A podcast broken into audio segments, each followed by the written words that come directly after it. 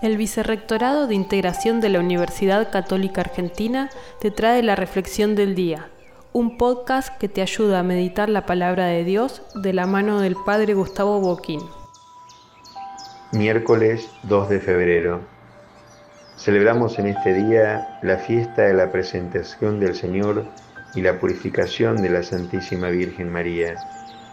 Como estaba indicado para los hijos primogénitos de los judíos debían ofrendar en el templo ya sea un cordero o un par de palomas como reconocimiento de la libertad que Dios le había dado a sus padres en Egipto, preservando a los primogénitos de los judíos del ángel exterminador que había matado a los primogénitos de los egipcios.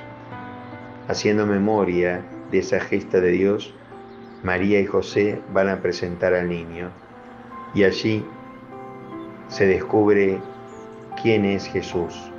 Una vez más, ya no solamente los ángeles, los pastores, los magos, sino también un hombre que esperaba la redención de Israel llamado Simeón, cuando ve entrar a la Virgen, a San José y al niño, toma en brazos al niño y alaba a Dios diciendo, Ahora puedo morir en paz porque mis ojos han visto la salvación.